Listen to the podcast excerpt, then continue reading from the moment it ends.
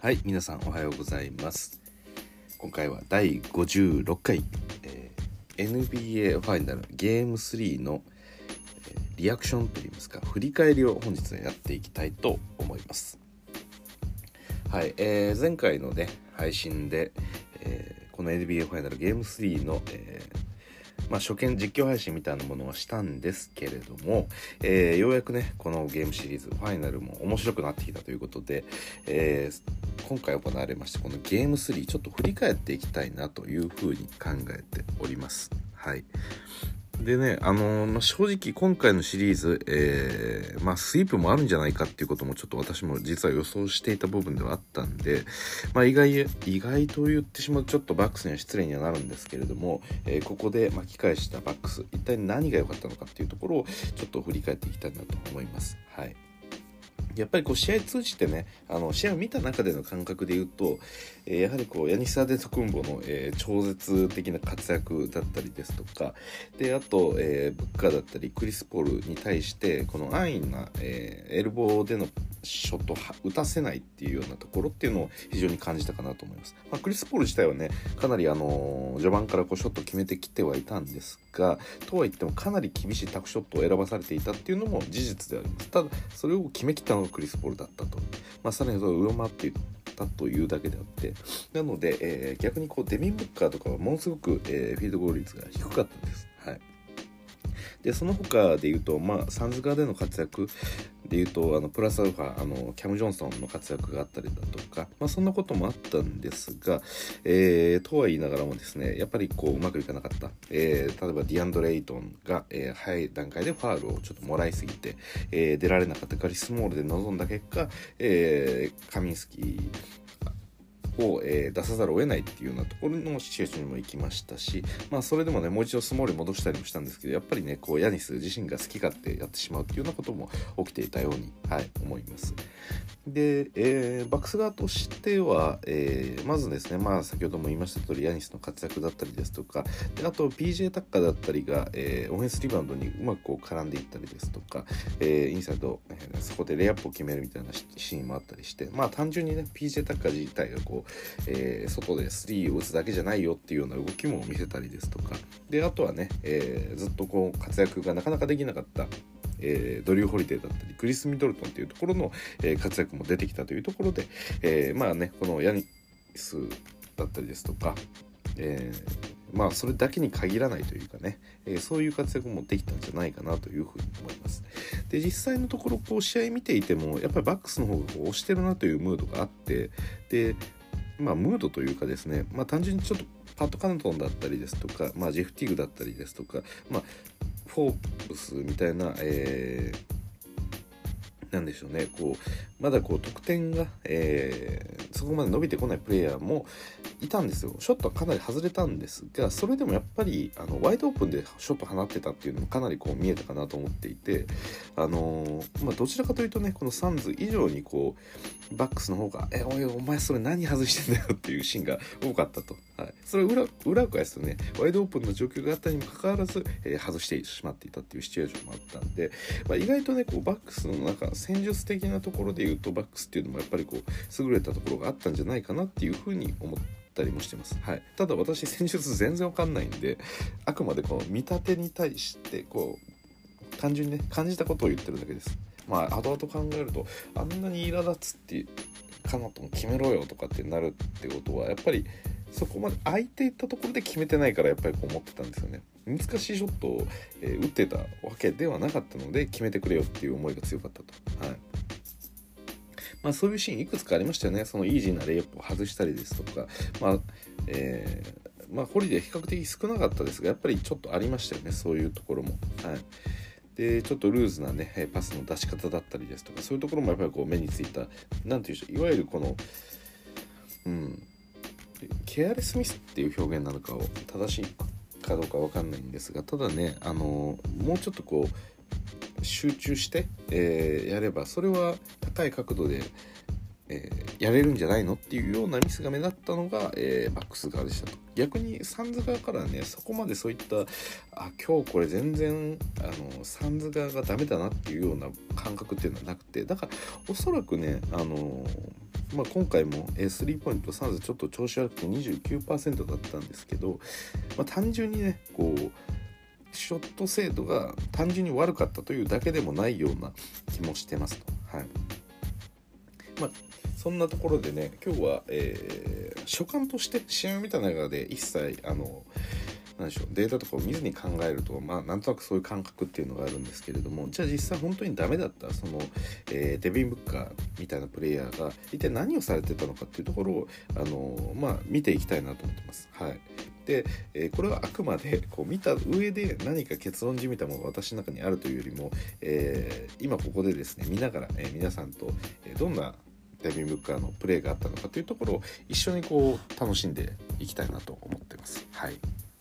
ということですね。まあブッカーブッカーと言ったんですけれども最初やっぱりこう考えた時にどこに焦点を当てようかなと思ったんですがこれまでねこうバックス側がなかなかうまくいってないことっていうのをこう振り返ったりっていうことはしてきたんですけれども、まあ、今回バックスが勝利したということで、まあ、逆にこうサンズ側でうまくいかなかったものをちょっと振り返っていきたいなっていうこともあって、えー、今回はそのサンズの中でも、えー、エース格であるこのデビン・ブッカーが、えー、今回このゲーム3ではなんと29分出場の10得点しかないです。そしてフィールドゴール率が10、えー、21%しかなかった。はい。これについてねちょっとあの見てみたいと思ってます。はい。でえー、っと一応ね NBA.com のそのスタッツの中で、えー、まあこのデビン・ブッカーのフィールドゴールだけをこう絞った形で見ることができるんですがちょっとねその前後のプレーとかっていうのが切れてたりもするんでここで時間を確認した上であの NBA 楽天 NBA の方で実際に試合を見ていこうかなっていうふうに思ってます。なんで今日はちょっと丁寧に試合を見るような形になります、はい、ただねこれちょっと楽天 NBA はこの何でしょうかね。私こう家でこう NBA を見るとき普段こうなんでしょうね。テレビというかモニターみたいでかいモニターみたいなものでこう見てるんですけれども最近はですねあのなんでしょうね。立ち上がりとか遅いのがめなんかめんどくさくなっちゃって iPad とかでパッと見ちゃうんですよね、はい、なんでちょっと iPad でやるんで操作面が、えー、非常に不満ではあるんですがただねいろいろちょっと手元でこう操作できるっていうところもあったりもするんですいませんね。ちょっとなんかつなぎ的にこうやってるんですがえー、っと先ほどのままずワンプレー目は残り、え、第1クォーターの残り10分41の展開ですよね、はい、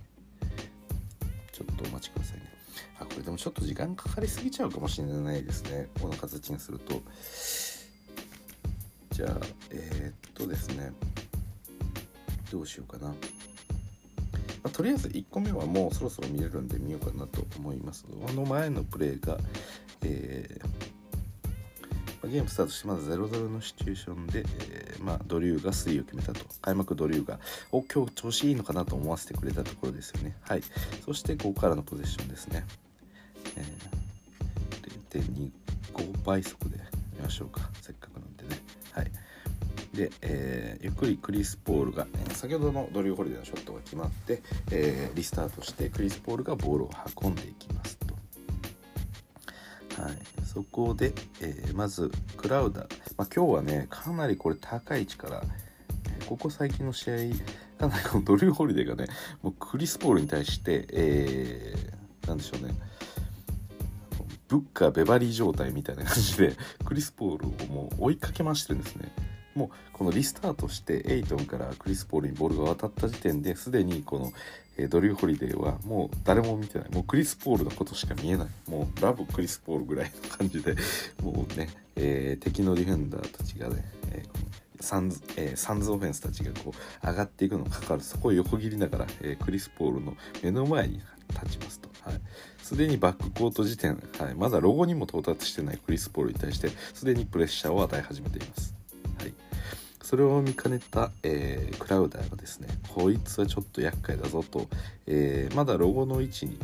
まあ、フロントコートに入ったすぐの位置でですねもうクラウダーが、えスクリーナーになりに行きます。はい、でこのスクリーンクラウダーが体を当てて、えホリデーを止めましたとそして、えギャップができたここの、えクリス・ポールですね。今右のウィングあたりにいるんですけども、まあ、クラウダーがホリデーにぶつかったんで、えー、代わりにこれはヤニスが、えー、クリス・ポールをチェックしてますと、はい、でこの位置でまだ、えー、エイトン自体が上がりきっておらずまだ、えトップの位置あたりにいるので、えここのマークマンである、えブルック・ロペスは、まあ、まだクリス・ポールを注視してるといった感じですね。はい、でここからクリス・ポールと、えーまあ、ヤニスがですね右ウィングのちょもうちょっとコーナー寄りの辺りでね、えー、対峙しているところなんですけれども、えー、右コーナーにですねミカロ・ブリッジーズが控えておりましてそこには、えー、ミドルトンがいるんですがミドルトンはね、えまあ、ミカロ・ブリッジーズのディフェンスをしながら、えこのクリス・ポールにもちょっとこっちは通さねえよっていう感じでその、えヤニスとですね、えヤニスがこのエルボーあたりの付近にいてそしてミドルトンはコーナーから少し、えー、そのヤニスに近寄ってヤニスとミドルトンの間の、え、ドライブコースを潰そうといったようなそういった、え、プレッシャーを与えています。はいでここに、え、先ほどスクリーンを当てたミドル、えー、クラウダーが一番、え、リムの真下まで飛び込んできてそこにドリュー・ホリデーが、えディナイするような形で、えしっかりとついていってますと。はいそしてもう一度ここで先ほどのねクラウダーのあのスクリーンっていうのはあくまでこうホリデーを剥がすっていうところだったんですけれども、えー、ここでエイトンを、えー、呼びます、はい、エイトンがスクリーンに来てエイトンについていたブルック・ロペスも引っ張られてきますと、はい、でここで、えー、エイトンがヤニスにスクリーンを当てるか当てないかぐらい。もうこれはねおそらくアリウープを狙ってったプレーなんじゃないでしょうかね。もうロールして前に飛び込むことが先に意識として出てますね。ヤニスはあのほとんど当たられてないんでそのままファイトオーバーしていきますと、はい、そしてクリス・ポールが左に巻いてきてちょうどネイルの位置あたり、えー、ヤニスがフォローしてそして、えー、ブルック・ロペスが、えーまあ、リムの下にねペイントに侵入してくるエイトンをカバーすると、はい、このシチュエーションで、え、先ほどまでクラウダーにいた、え、クラウダーがリムの下にいたんですが逆サイド左に抜けていったので、えー、ここで、え左コーナーでボールをもらいますと、はい、そこに対してドリュー・ホリデーが、えークローズアウトします、はい、そしてクラウダーもう一度すぐに離さずちょっとドリブルをついて、え次はですねここでブッカーが、えー左ウィングにいたんですけれどもヤニスに対してスクリーンをかけるような、えー、フェイクをしますね。今クリス・ポールはトップの位置でヤニスがついていたんでそこからこう左に流れていってクラウダーからボールをもらおうっていうような動きをしだしましたはい、でここについてる、えー、ヤニスを剥がしてやろうっていうような意図を見せかけて、えー、ブッカーが入り込んでいたんですが実際のところはこれを受けずに、えー、先ほどまでクラウダーがいたこの左コーナーの位置にブッカが流れていきます。はい、でこれが、えー、そこまでうまくいかなかったんで、えもう一度左ウィングに戻ってきて、え次はですねクラウこのブッカーが左ウィングの位置でクリス・ポールからボールを受け取りますと。はい、そしてここから、えー、マークマンが変わりまして、えー、左のショートコーナーの位置で、えー、ドリュー・ホーリデーに対してアタックをし始めると。はい、そこでポストのように担ぐんですけれどもさあこのショットがどうなるか、まあブえドリューのいいディフェンスが出てこのコーナーの位置で、え、まあもう一歩も進めなくなったブッカー一応背中でこうドリューが担いでる状態ですね。でブッカーどうしようかなとなってるそのボールに対して手をかけると、はい、そして一度ファンブルしたんですけれどもファンブルのボールをなんとかアウトバウンスせずにただちょっと少し転がってしまったんでもうちょっと奥の、えー、一番エンドライン間際のコーナーに、えー、押し込まれてしまったブッカーでも、えー、行き場もなく、えー、このですねドリューもどなんでしょう。左のウィングにいる、えー、このクラウダーにもパスを出しづらいような位置取ってドリをしながらそしてエンドラインのドライブもかなりこう厳しいコースがあまりないような、えー、そんな形でね、えー、もう角っこにこうブッカーを追い込んでるといった感じですね。これそしてここでブッカーショット放つんですよね。はい。で放ったんですけれどもこのショットが、えー、このバックボードのサイドに当たってしまったと、はい、これが、え、まず1本目のショット外れたところですね。はい、でこれ、えー、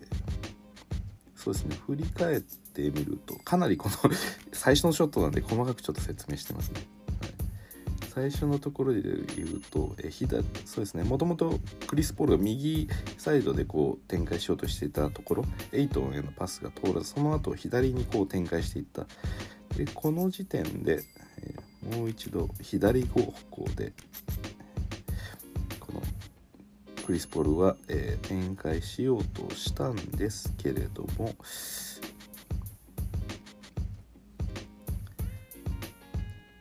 そうですね。やはりはい。一番大きかったところは何かというとこのまあドリュー・ホリデーのディフェンス力ですね。デビン・ブッカーが、えーまあ、スペースとしてはある中でこの左のサイドからのオフェンスっていうものができなかったと、はい、そしてさらにねその、まあ、ディフレクションもして、えー、さらに奥に追い込んでいって角っこで、えー、タクショットを打たせたと、はい、これはもうドリューがもうよく頑張ったとしか言いようがない、まあ、素晴らしいプレーでしたよね。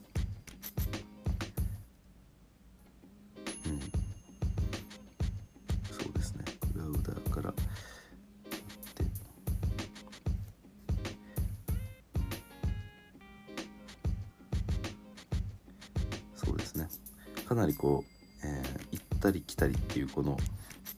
このクラウダーとねブッカーの間で、えー、ぐるぐるぐるぐるここを回ってえこここのクラウダーに対してもともとドリューがついていてそして PJ に対して、えー、あブッカーに対して PJ タカがついてたんですけどここもねディフェンスのスイッチっていうのも、えー、かなり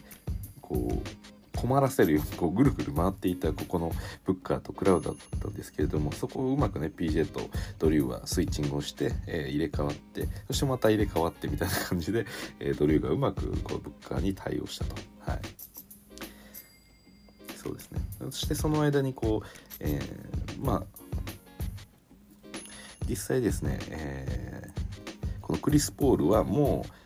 まあ、一つこうセットが終わってもうだいぶトップの位置高いところでもうショット打つかなぐらいの気持ちで見てるんで、えー、まあもともとそれをケアしていたヤニスっていうのもまあかなりねこのなんでしょうね。もう下がりきってしまってる。ロゴのあたりぐらいまで下がりきってしまってる、えー、クリス・ポーのことはほとんどケアせずにどんどんみんながこうペイントに集まってきてしまって物価としてもなかなかこう厳しくなってきたと、はい、でショットクロックもほとんどない中で、えー、ショットを打たされてしまったと、まあ、これはねあの本当によく頑張ったんじゃないかなと思います。えー、これはバックスのオフェンス、まあ、最終的には、えー、ドリュー・ホリデー自体が、えー、決めたんですけれども、そうですね、まあ、最初のそのドリューの、え、早い段階でのこのプレスっていうのがクラウダーのスクリーンを招いてしまいましたしやっぱこれ剥がさなきゃっていうのがあってでそこ高い位置でかけさせたからこそ、えー、まあねそのまま剥がれた瞬間にちょっとクリス・ポールが飛び込んでやろうとも思ったんですけれども、まあ、そこはですねヤニスがしっかりフォローしてそして、えー、右コーナーに行ったこのミドルトンもね通さないよっていう感じで右サイド完全にこう締めてしまったんですよね。はい、でようやくねあのここから、まあ、いつものこの、えーまあ、クリス・ポールと、エイトンのピックアンドロールっていうのが次は、えー、右サイドの方で始まったと。なんで最初はドライブしようかなっていうクリス・ポールがあってでそれがダメ、まあ、ミドルトンとヤニスによってこう締められてしまったんで、まあ、そこからねおそらくこうドライブしたところでヤニスが下がってきてそこで、えー、まあ、止まってこうフェイダーウェイ打とうがこれすぐにね ミドルトンが潰してやるよっていうぐらい寄ってきてるんでこれを諦めてピックアンドロールに切り替えたとそしてこのピックアンドロールに対して、えー、うまく、えこれはですね、まあ、ブルック・ロペス自体も対応してましたしそしてドリュー・ホリデーもかなり、まあ、中に飛び込んできたらやってやるよっていうのを左ウィングのあ左のコーナーなんですけどももうペイントにね足がかかってるぐらいこうあのこのクリス・ポールとエイトンのピックアンドロールそしてこのエイトンの飛び込みに対してかなりこうケアされているっていう状況があったと。それでもう左にこう展開するしかなくなって、えー、今先ほど言った通り左のコーナークラウダーについている、えー、ドリュー自体が、え、かなりペイントに寄ってきてたんで、まあ、そこが空いてるっていうところでクリス・ポールパスを出したんですが、まあ、そこはねあの早く追いついてでクラウダー自体も体勢的にこう3をすぐ打てる体勢じゃなかったんでそしてもう一度この左から、左のウィングの方からもう一度クリス・ポールがもらって展開する必要があったと。でこの時点でもうね14秒も使わせてしまっていてでここから残り10秒切った段階でオフェンスを始めたんですけれども、えー、ドリュー・ホリデーのがうまくこう相手をファンブルさせたということもあって、まあ、さらに時間が消費されていってこのデビン・ブッカーは相当なタフショットを出されたと。はい、このワンプレイだけで、えー、説明するんですねものすごく長かったんですけども、まあ、要はですねもともとまあ、一番早い段階もうボールが本当にリスタートされた段階から、えー、ドリューが時間を使わせた。そして右に対してのクリス・ポールの速いドライブそしてミドルジャンパーっていうところをミドルトンとヤニスでしっかりと止めた。そしてエイトンの飛び込みっていうのも逆サイドからのフォローもしてしっかりと止めた。そして攻められず逆サイドへの展開をしたんですけれども、まあ、その中でねドリュー・ホリデーの個人技によって、えディフェンスえファンブルをさせたことでさらに時間を消費させて一番最後もう角っこの角っこまで押し込んだんで、まあ、ブッカーは、え珍しくこのバックボードの角に当ててしまったっていうところですね。まあ、このワンプレー、まあ、始まりからしてもですね、あの、はい、このバックスのディフェンス気合入ってるんじゃないかなというふうに感じましたね。はい、ちょっとしっかり行き過ぎましたね。もう21本経ってしまいますよね。はい。もうちょっとあの巻きでいきましょう。はい。そして、えー、2プレー目いきますちょっとねこれはどうでしょう見たいプレーだったらちんたらやりますが2つ目。これは？あこれはちょっと気になるプレーなんでもう一度見ますか？はい。ちょっと待ってくださいね。今日はねこれもしかしたらデビン・ブッカーに行ったの振り返るプレーの中の、えー、何でしょうね。その中でもデビン・ブッカーのシュート3本振り返るぐらいにしかならない可能性があります。まあ、音これはねあのもちろん動画で出した方たりこう映像がありながらやる方がもちろんいいんですけど、はい、ただね私はその方がいいものであってもねこうやっぱり音声で聞きたい瞬間っていうのがあるんですよね。私の個人の話ですけど、はい、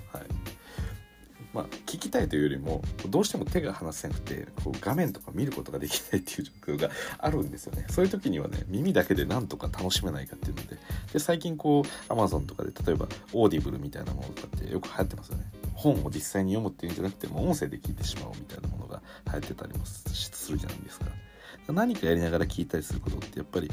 もうこれ今ね情報化社会の中で皆さんこう時間がない中でいろいろこういかにして、え、時間を削減しながらあらゆるこう情報をインプットしていくかと。インプットとか言ったらあれなんですけど娯楽も全部楽しむかみたいな。はい、そういうのがあると思うんでこう長距離の運転とか例えばしながらね、えー、NBA の試合のことを知りたいっていうなった時になかなかね、あのー例えば日本語特にそういうことでこう解説してくれるこうメディアもなかったりもするんで、まあ、そういう感じで使っていただいても、まあ、一つありなんかなんじゃないかなと思いますね、はい、私はねあんまりこう車っていうのは乗らないんで、まあ、あまりどころか全く乗らないんですけど、うん、あのっ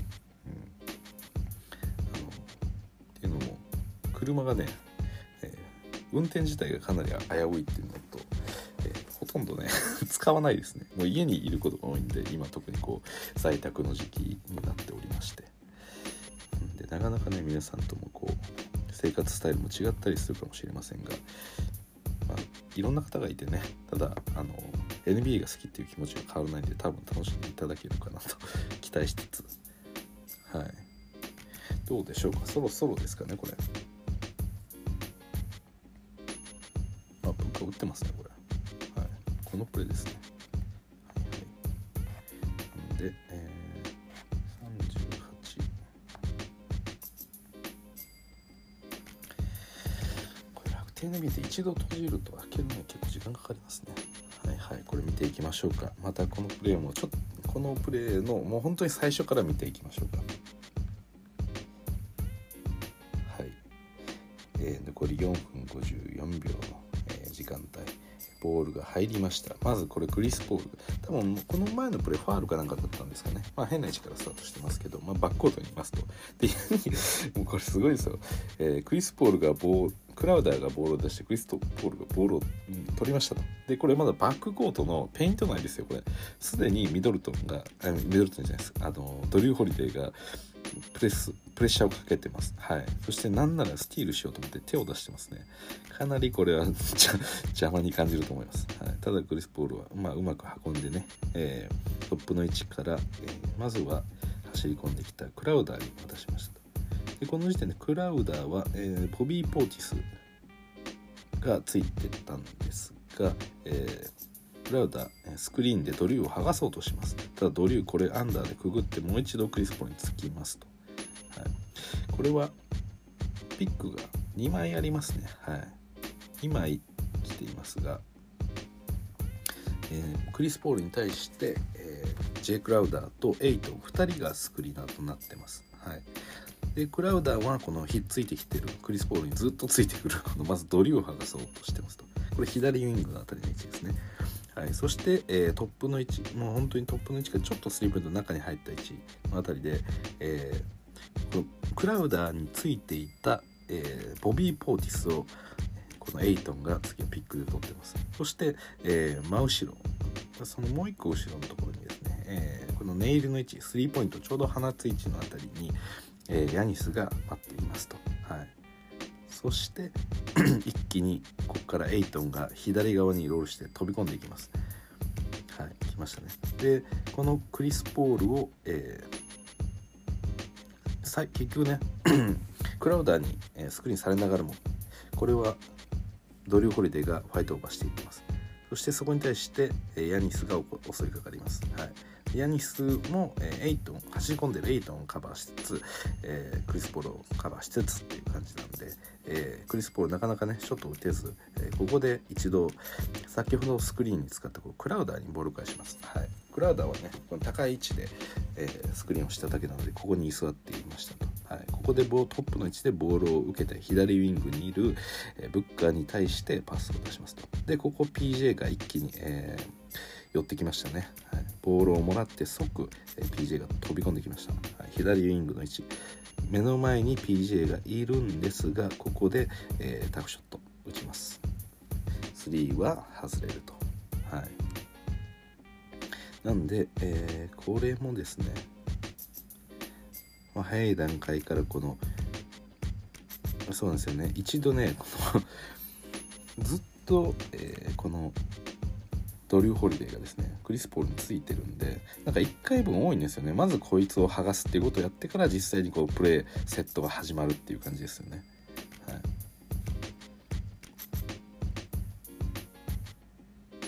いはいそうですね。もうこの時点で、え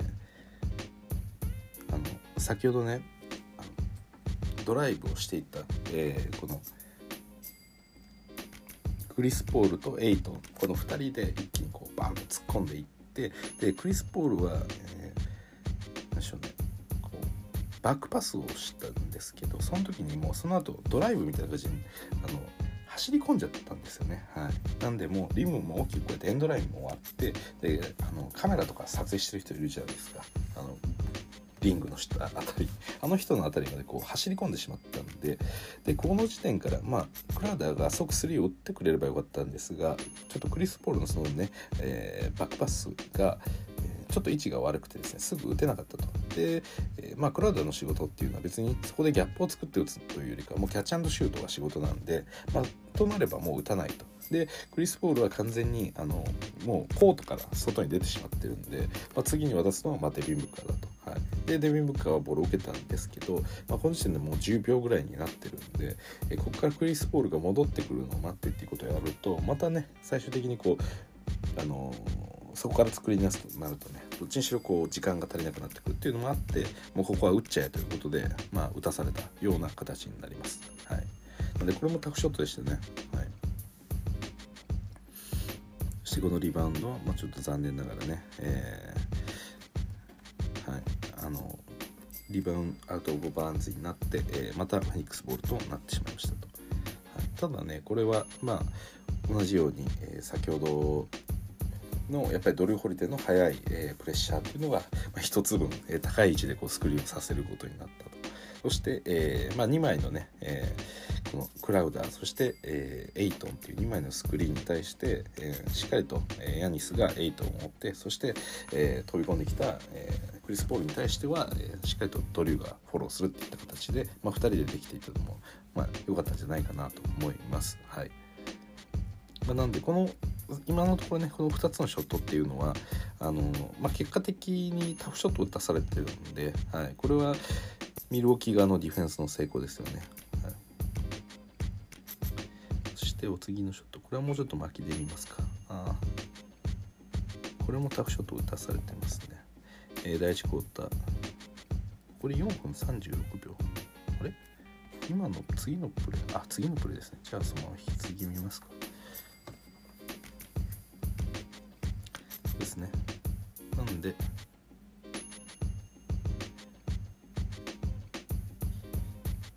先ほどアウト・オブ・バウンドしてからそのまま、えー始めたプレーですねこれはおそらく。はい。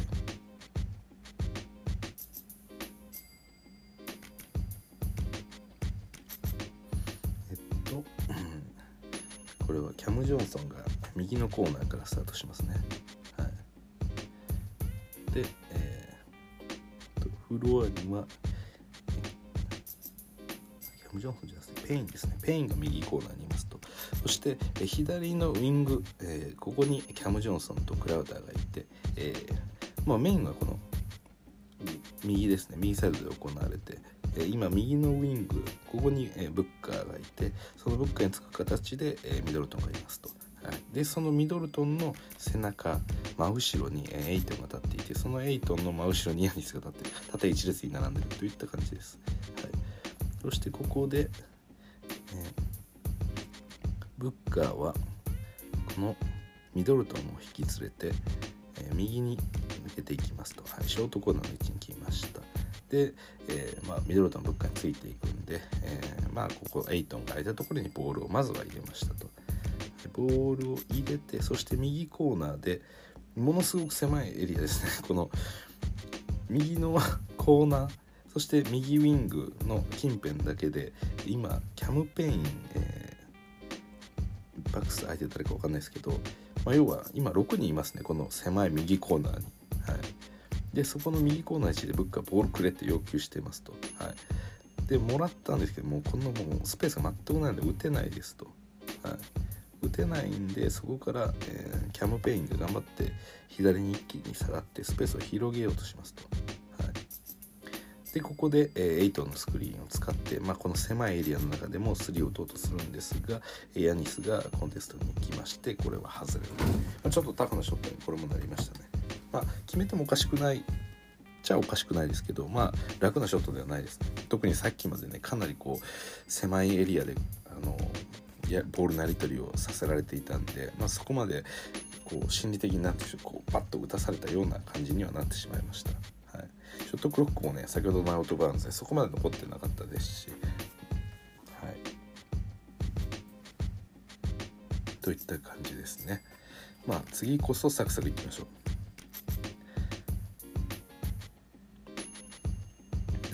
のところ全部ちょっと外しているショットが目立ちますがまだ第1クォーターだからフィールドゴールの成功はないですね。はい。そして次のショット第1クォーター残り3分51秒シチュエーション。あこれはトランジションですね。はい。トランジションで、えー走り込んできたデビン・ブッカー。これすあはいはい。ここで左ウィング、えーミドルトンがついている、ー状態です。はい。これスローとかできないんですかね。できないですね。はい。楽天の方だとできるんですがあこれもまたちょっと厳しいショットを打たされてしまいましたね。えー、っと止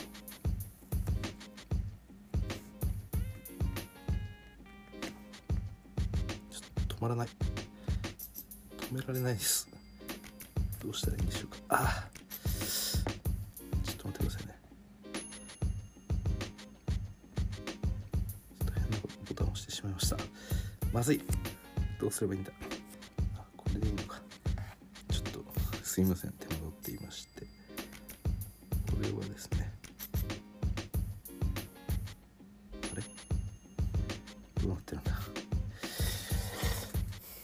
かないもんですね。はい。ちょっと申し訳ないです。えっと。いやちょっとまだフィードゴール4本目ですよ。こんなところでチンタラしてるとまずいです。はい、デビン・ブッカーが、えー、左のウィング行きまトランジション状態左ウィング行きましてミドルタンこれカバーしてます。はい。でエイトンがピックに来ました。はい。このエイトンピックして、えー、ミドルトンここアンダーしようと思って下くぐった。ここのギャップをつこうと思って、えー、軽くステップバックをして、はい、打とうとしました。でミドルトンがアンダーしようとしたところ、えー、このエイトンしっかりこうちょっとねこうつかみ気味な感じでこのエイトンをコントロールしていってそのエイトンの背中にいたヤニスがこいつステップバックして打ち上がるということで一気に飛び込んできました。はい。これはうまく決めました。これも結構厳しいショットですね。はい。して次のポゼッション。さあどんどんいきます。次は第1クォーター残り3分のシチュエーション、えー、ブッカーが次は右のウィングから攻めますね、えー、このクラウダーを、えー、なるほど。クラウダーをですね、え、ピックで使ってこのカナトンを引き離そうとすると。でそれと同時にですねこのエイトンも飛び込んでくるタイミング。でちょっとスイッチをどうするかっていう瞬間に、えー、一気にショットを打ちに行きました、はい、ただねそこまでこうスペースがない。ギャップもできてない中でもう一瞬の隙をついて打ってやろうっていうようなタイプのショットですね、はい、なんで大きなねこうなんでしょう。オフェンスの中で、えー、ギャップが生まれたというよりは、えー、スクリーンのタイミングに合わせてまあそれをえアンダーするのかとか、えー、ファイトオーバーしてくるのかとか、まあ、そこの微妙なかける瞬間のギャップを狙ったようなショットになります。まあ、ブッカーは今のところこのショットはさっきもやってましたね。はい、こスクリーンをかける瞬間っていう時に、えー、自分がもう一歩奥に下がることによって、まあ、アンダーする瞬間であれば自分がステップバックすれば、えー、何でしょうねまあディフェンダーとの、えーちょっとギャップを作ることができると、はいまあ、そういうような打ち方をしてますね。だから、まあ、ステップバックというよりも、えー、ステップバックはしてないですね。これはあえてこの飛び込んでないですね。普通のスリーポイントラインよりも、えー、もうちょっと後ろの辺りで要は先ほど言ったような、えー、スイッチが起きるタイミング。ディフェンダーのこが、えー、交換を行うようなタイミングっていうところをエイトの背中ででかくて見えない位置、そこの時点で打ってしまおうっていう感じですよね。はい、だからあのスリーポイントライン近辺で、えー、このディフェンスのラインというかを持っている、えーまあ、バックス側よりも少し奥の位置からショットを打つと、はい。うん、こうちょっと難しいですねこういうショットって。まあもちろんそのスクリーンをかけるタイミングその一瞬の隙を狙って打つっていうことはあのいいんですけど逆にそこにそのスペースを作ろうと思うと自分がもうちょっと後ろにいないといけないと、しっかりとねこうなんでしょうセットがこうはまってで大きくギャップができたのであれば、えー、スリーポイントラインの近い位置から打つようなこともできると思うんですけれども、まあ、本当にそのタイミングを狙うっていうのであればピックアンドロール自体そのスクリーンをかける位置っていうのが本来大体こうスリーポイントラインあたりで行われるのでそれよりももうちょっと深い位置から打たなきゃいけないっていうのがちょっと、えー、シューター側としては厳しいところですが、まあ、僕はそれを受け入れてここで即放ってますね。はい、して次行きましょう。えー、っと次のプレーをですね。なぜこんなに遅いんだ。はいはい。ブッカーがトップの位置もらいましたキャンペーン。あもうこれは今回の場合はもうエイトンが完全に リムの下にいますね。ピック押しに来ないんでしょうか。来ないですねもう、えー、ブッカーがこれは誰ですかね、とフォーブスではないですが、まあ、誰かがついていてそれをガンガンと押し込んでいってますね。はい。あなるほど。ものすごく強引に、え、押し込んでアップアンドアンダーでショットを放ったんですが外れましたね。これすごい押し込んでますよこれ。スリーポイントのラインあたりから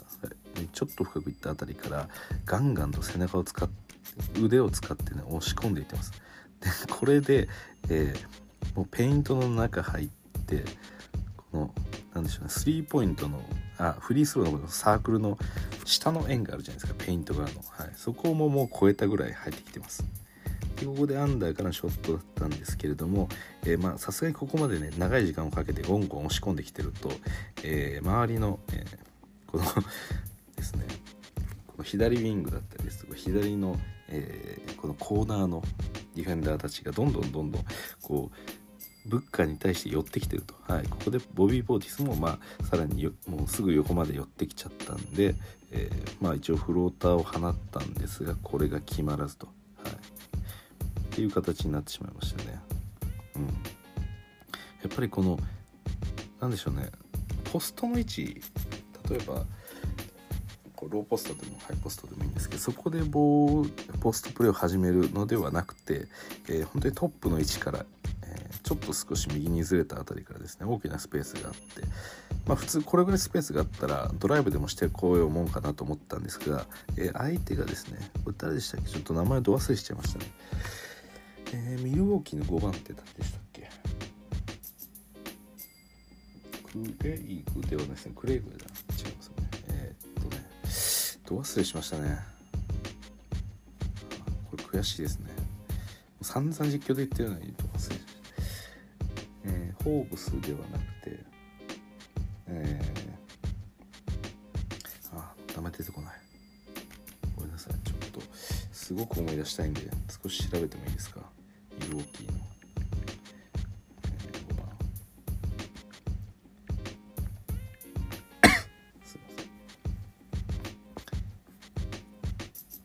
名前を見れば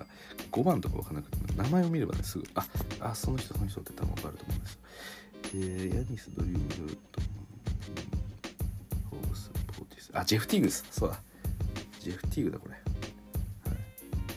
ジェフ・ティーグをずっと言いたかったです。はい。すいません。ジェフティーグ相手なんで、ジェフティーグこんな大きくないじゃないですか。だからこれを押し込んでやろうということで、まあ、一気にこう押し込んでいったんですが、やっぱりね、ここまでこう長い時間をかけてると、じりじりじりじりとこう寄ってきますね。はい。これで次はブッカー。えー、7本目のショットですね。はい、先ほどのブッカーのプレーから、えー、キャム・ジョンソンに、ショットが外れてリバウンドキャム・ジョンソンに夢中ボールがいったんですがキャム・ジョンソンが、えー、右ウィングフリーになっている、えブッカーに対してボールが渡りここは、えワイドオープンな状態から打ったんですが外れました。はい、このね、え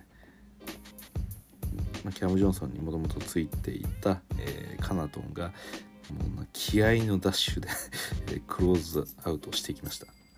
よくコンテストしましたねこれ。かなりこうプレッシャーを感じたと思いますよ。超馬力でどん飛び込んできたんで。カナトンやっぱりこういうプレーいいですよね。このバックスの中でも一番あのハッスルあるあるプレイヤーですね。もうなんか特攻隊長みたいなところがありますよね。はい。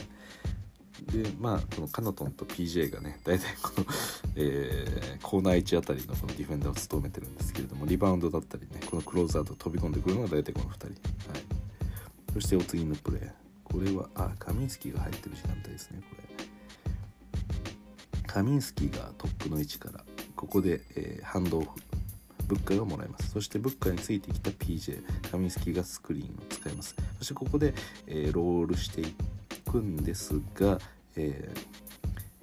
ー、さっきまで、えクリス・ポールを見ていたドリュー・ホリデーがブッカーにスイッチします。はい、これでブッカーによってあドリューによってシュートコースを潰された、え、ブッカーがですねステップバックして3を打ちますと。はい、ただこれよく飛んでますね。ちょっと距離はありますけれども、まあ、プレッシャーは与えられてると思いますこのシュートチェックは。はい、でこれは外れますと。はい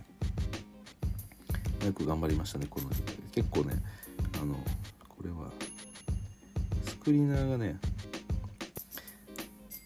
真ん中の位置でボールを持ってポツンとトップで立ってるカミンスキーを人走ってくんですよねこれ。クリス・ポールとブッカが2人で来るんですよ。でどっちがどっちにハンドオフするのかっていうところでブッカが飛び込んできてでこのクリス・ポールももうスクリーナーになってるんですよねこの時。でカミンスキもスクリーンをすると。いう状況で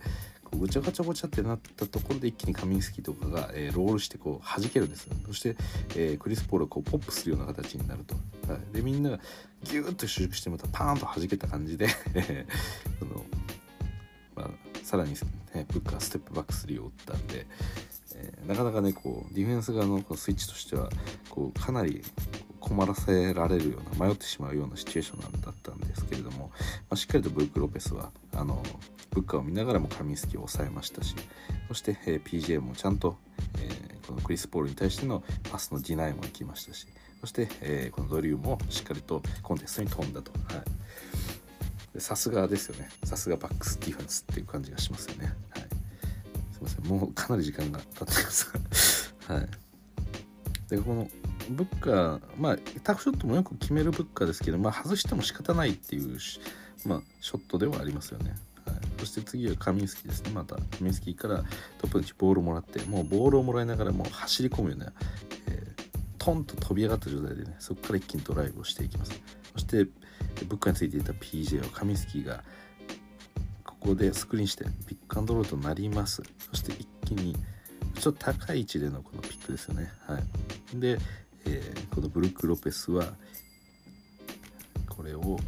ドロップしながらただすごくドロップしてるわけではなくてエルボーの辺りでカミンスキーのスピードとこう合わせながらあここでミドルジャンパー飛ばれるというところで PJ が横でフォローで飛ぶと、はい、これうまく決めましたが、まあ、このピックアンドロールディフェンス自体もよくできてると思いますね。本当にこれブッカーが打つ以外あのなんでしょう通せるところがあまりないですしここのクリピックアンドロールに対しても全員がやってきてるんですよね。前も言いましたけどこの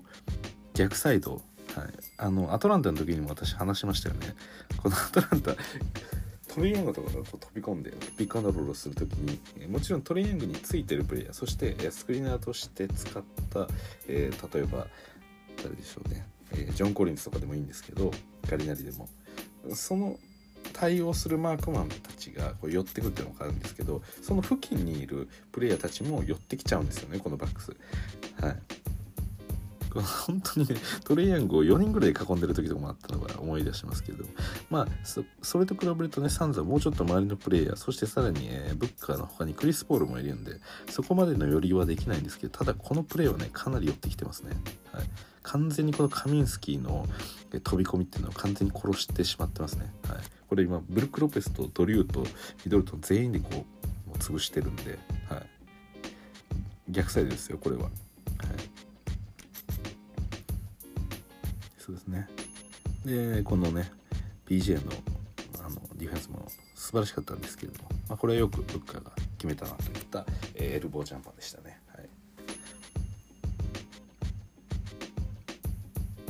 はい。そしてまたブッカーボールをもらってトップの位置、はい、ミドルトンが今回はついてます。そしてここからどうする？ミドルトンに対してドライブを仕掛けた。ドライトップの位置からね左に抜くような形で仕掛けていきましたと。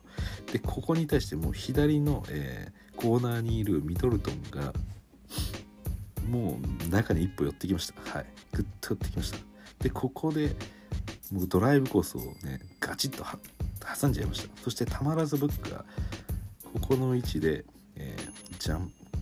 パンチストップして、えー、ジャンパーを選択します。ちょっとねもうかなりこれ2人ともグッディなんで 垂直に飛び上がることすらできないんですよね。でちょっとフェイダーウェイ気味にブックが飛んでます。はい、これは外れませんこれはかなりタフショットなんで、はい、これは厳しかったかなと思います。今までの中でも一番タフなショットですねこれが。はい。これグッディでした。ただねこれちょっと裏バランスがなんかあれなんですよね。この普段だとここピックが来るところそのエイトンが今左サイドのダンカースポットに位置していますと、はい、でもうクラウダーなんか関係ねえやいっていう感じでもうもうねあのドリューは、はい、フォローに来てるんで。もう打てるところがなかったですよねブッカーはい。これはタフでした。そしてお次のショット。次は、え右のウイングから。もうこれ動画始まった瞬間なんですけどドリューがねぴったりついてるんですよね。もうなんでしょう動物の交尾みたいなぐらいねあのこのブッカはちょっとポストするような形でねあのちょっと体半身にしてこう肩こう腕をねガンガンと当てていくような体勢になってますと。でそのね足をもう自分の股の中に入れさせてもうぴったりとひっつってますね、ドリューが。そしてこのギリギリのところになんとか足を突っ込んできてで、えー、このエイトがねあのピッ スクリーンをしに来たんですけれどもこれを超ファイトオーバーするんですよね。ここまでねべったり疲れるとどんなにあのエイトンがスクリーンをうまくかけても何でしょうね。この 深くかけすぎるともうブッカーが通れないんでもうブッカーとねこのドリューが完全に1枚になってるんですよひっついて背中でぴったりとだからこのボールの受け方をというかあのリングに対して体を向けてない状態背中を向けているような状態だとそのままこうべったりとひっつかれるんですよねドリューに。でスクリーンかけても2人とももう実質的に分厚い1枚みたいになってるのでブッカが受けれる抜けれる範囲っていうのはこのドリューも抜けられるという感じでもう完全にべったりとついてきてでここで最後はでもブッカーがうまく、えー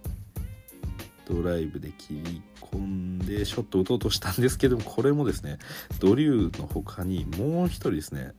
えー、ヘルプのポーティスが後ろから飛んできてポンプエッグであのリングの真下でドリューをかわしたんですがポーティスもやってきて、えー、これをスティールされてしまったと。はい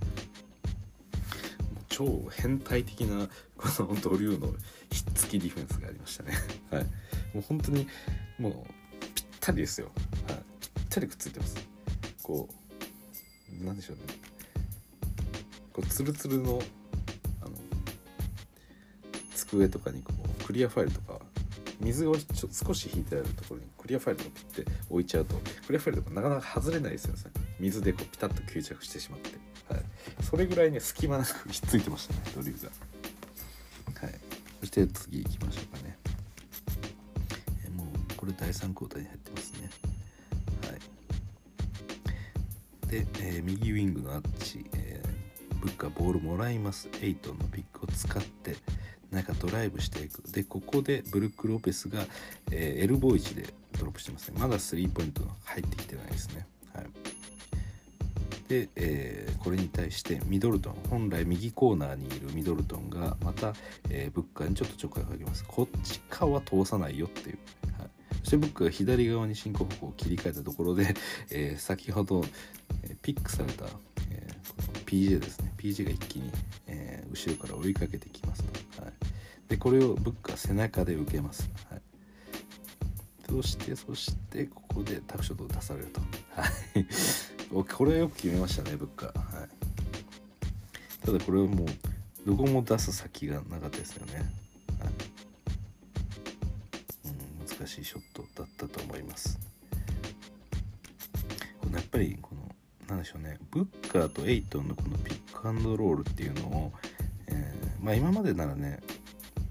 何でしょうね今右ウィングでピックアンドロールして、えー、まあ、ブッカーを右に行かせる形でエイトンが取ってるんですよね。はい、で、えー、この左にロールしてくると、はい、エイトンが。で、えブルック・ロペスは、えちょ少しドロップした感じで大体これ最近やってるのはこのエルボーの辺りでこう受けるんですよね。はい、でエルボーぐらいの位置までずりずりとブッカーと一緒に下がってくるんですよ。でその間に、え、もともとブッカーを追っていた、えー、この PJ タッカーなり誰かが追いつくまでそこに待ってるんですよ。でその頃にエイトンが流れてくるんでエイトンと2人をこう一緒に見ようっていう感じでやるんですよね。はいで今回に関してはさらに、えー、逆サイドピックアンドロールに絡んでない逆サイドのドリュー・ホリデーもこのエイトンの通り道を潰していくんですよね。はい、これでもうちょっとねこのブルック・ロペスもエイトンそこまでこう気にしなくてよくなるというかこうロールした時に膨らまれすぎないんでこう裏を取ったアリウープっていうのはやっぱり遠く距離を分けられてしまうとねブルク・ロペスに対してのこの裏になる、えー、ロールもですねまあ、そこまでこう遠くないというかブルク・ロペスの真後ろを通るのであれば、まあ、アリウープ上げたところで、まあ、ブルク・ロペスが届く可能性も高くなるんでそういうこのエイトンのロールするコースを逆サイドからこう潰していくっていうような、まあ、そういうこともやってるような感じですね。はいまあ、これはうまく決めました。これもやっぱり難しいショットでしたね。はい、これは何本目ぐらいですか？あそろそろ終わりですかね。はい、そして次は、えー、左のエルボー位置で PJ 高い疲れています。これまで PJ ももうもう俺の腹を舐めろっていうぐらいですね。ぴったりとつけていますね、はい、でもぴったりつけてるんですけどここから一気に押し込んで、えー、ブッカドライブ切り込んでいきます。が PJ しっかりついてくる、はい、ここで止まってフェイダーウェイ。そして PJ がもう目隠しをしてます。これは外れましたね、はい、これは PJ グッディでしたね。ちょっとエルボー1ってもうかなり入り込まれたようなところからでの、えー、1対1でのドライブで、まあ、フォロー一応来てましたがこれは PJ が遅れ抜かれていればもうショット多分決まってたと思うんで、まあ、よく止めましたよね。さすがダッカー男ダッカー止めましたね。はい、そしてそしてこれが最後になりますかね。えー、ブッカーが右のウィングカミンスキースクリーン少し使ってヤニスにスイッチさせますと、はい、そしてヤニスに対して右ウィングで1対1の状態になりましたカミンスキーがドリューを連れて、えー、リムの下の方まで走っていきますと、はい、でこの位置でまあだからこれもあれですよね。あの隙をついてこれからヤニスとこうなんでしょう右ウィングでしてワンオンワンアイソレーションでもスッカーぐらい軽くこうドリブルをダムダムってついてったふりしてすぐ即そこでスリーを打つと、はい、これ外れてしまいましたね、ヤニスの腕も長いんでねこの距離でヤニスの、はい、もう本当にね、まあ、1 m もないような、えー、距離ですよね。全然1 m もないですよね、はい。でこの位置から急にプルアップでスリーを打つっていうのは結構ヤニスに対してはチャレンジングなこうショットにはなるんで、まあ、結果的にね別にこうボールに触れたわけではないですけどかなりプレッシャーは強いと思いますね。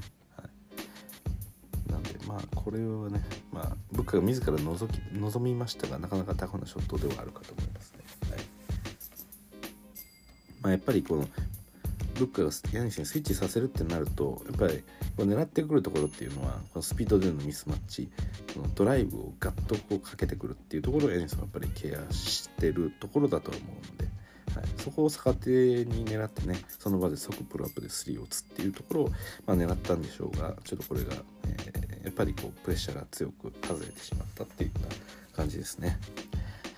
はい。ということでですねすいません。ここまで、えー、いろいろと長々話してきたんですけれども、えー、今回、えー、あ消しちゃった。そう。今回、えー、デビン・ブッカーが放った14本のフィールドゴール全部振り返ってきました。ただ決めたショットも含めて簡単ショットっていうのは1本もなかったです、はい、オープンな状態ワイドオープンな状態で打たせてもらえたショットっていうのはなくてやっぱり、えーそれはですねこのピックアンドロール何度も行われてましたが、えー、ブッカーに対しての、えー、よりが非常に厳しいものがあります。はい。ミドルトンがこうべったりついていて、えー、うまくスクリーンにかかってくれないだったりですとか、えー、あとはこのロールマンの方がしっかりケアされてるせいでまあそのピックアンドロールにかかってこの2対2みたいな状態ではもうないっていうことですよね。はいその周辺にいるプレイヤーたちが、えー、ロールマンのケアをしてしまうので、えー、本来このロールマンに対してついてるディフェンダーっていうのもちょっとブッカーに対して睨みを利かせることがより強くなってると。はい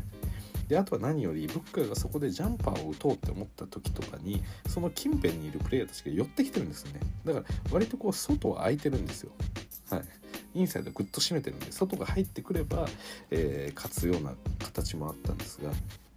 あのアトランタの時と一緒ですよね。トレイヤングがすごく活躍しだした時、えー、外のプレイヤーたちがみんなこうピックアンドロールをかけた瞬間にギュッと中に寄ってくる。もう全員がペイント足にちょっと片足入れるんじゃないかっていうぐらい締めてくる。で、まあ、そういったプレーになるので、まあ、やっぱりこうエルボー位置にいたりコーナー位置にいる本来そういうところにいるような、えー、まあ、プレイヤー自体はいるんですけどディフェンダーがねもうちょっとこう高い位置でもう守ってくると、はい、なんで急にそこでね、えー、まあブッカーの得意技であるその、まあ、ミドルでのこのジャンパーっていう、まあ、そこであればスペース空いてるだろうっていうのがやっぱりミドルの強みだったと思うんですけどそこにもう別のプレイヤーがヘルプに来ているんでなかなか簡単にショットを打つことができないっていうことが多く見られましたと。はい。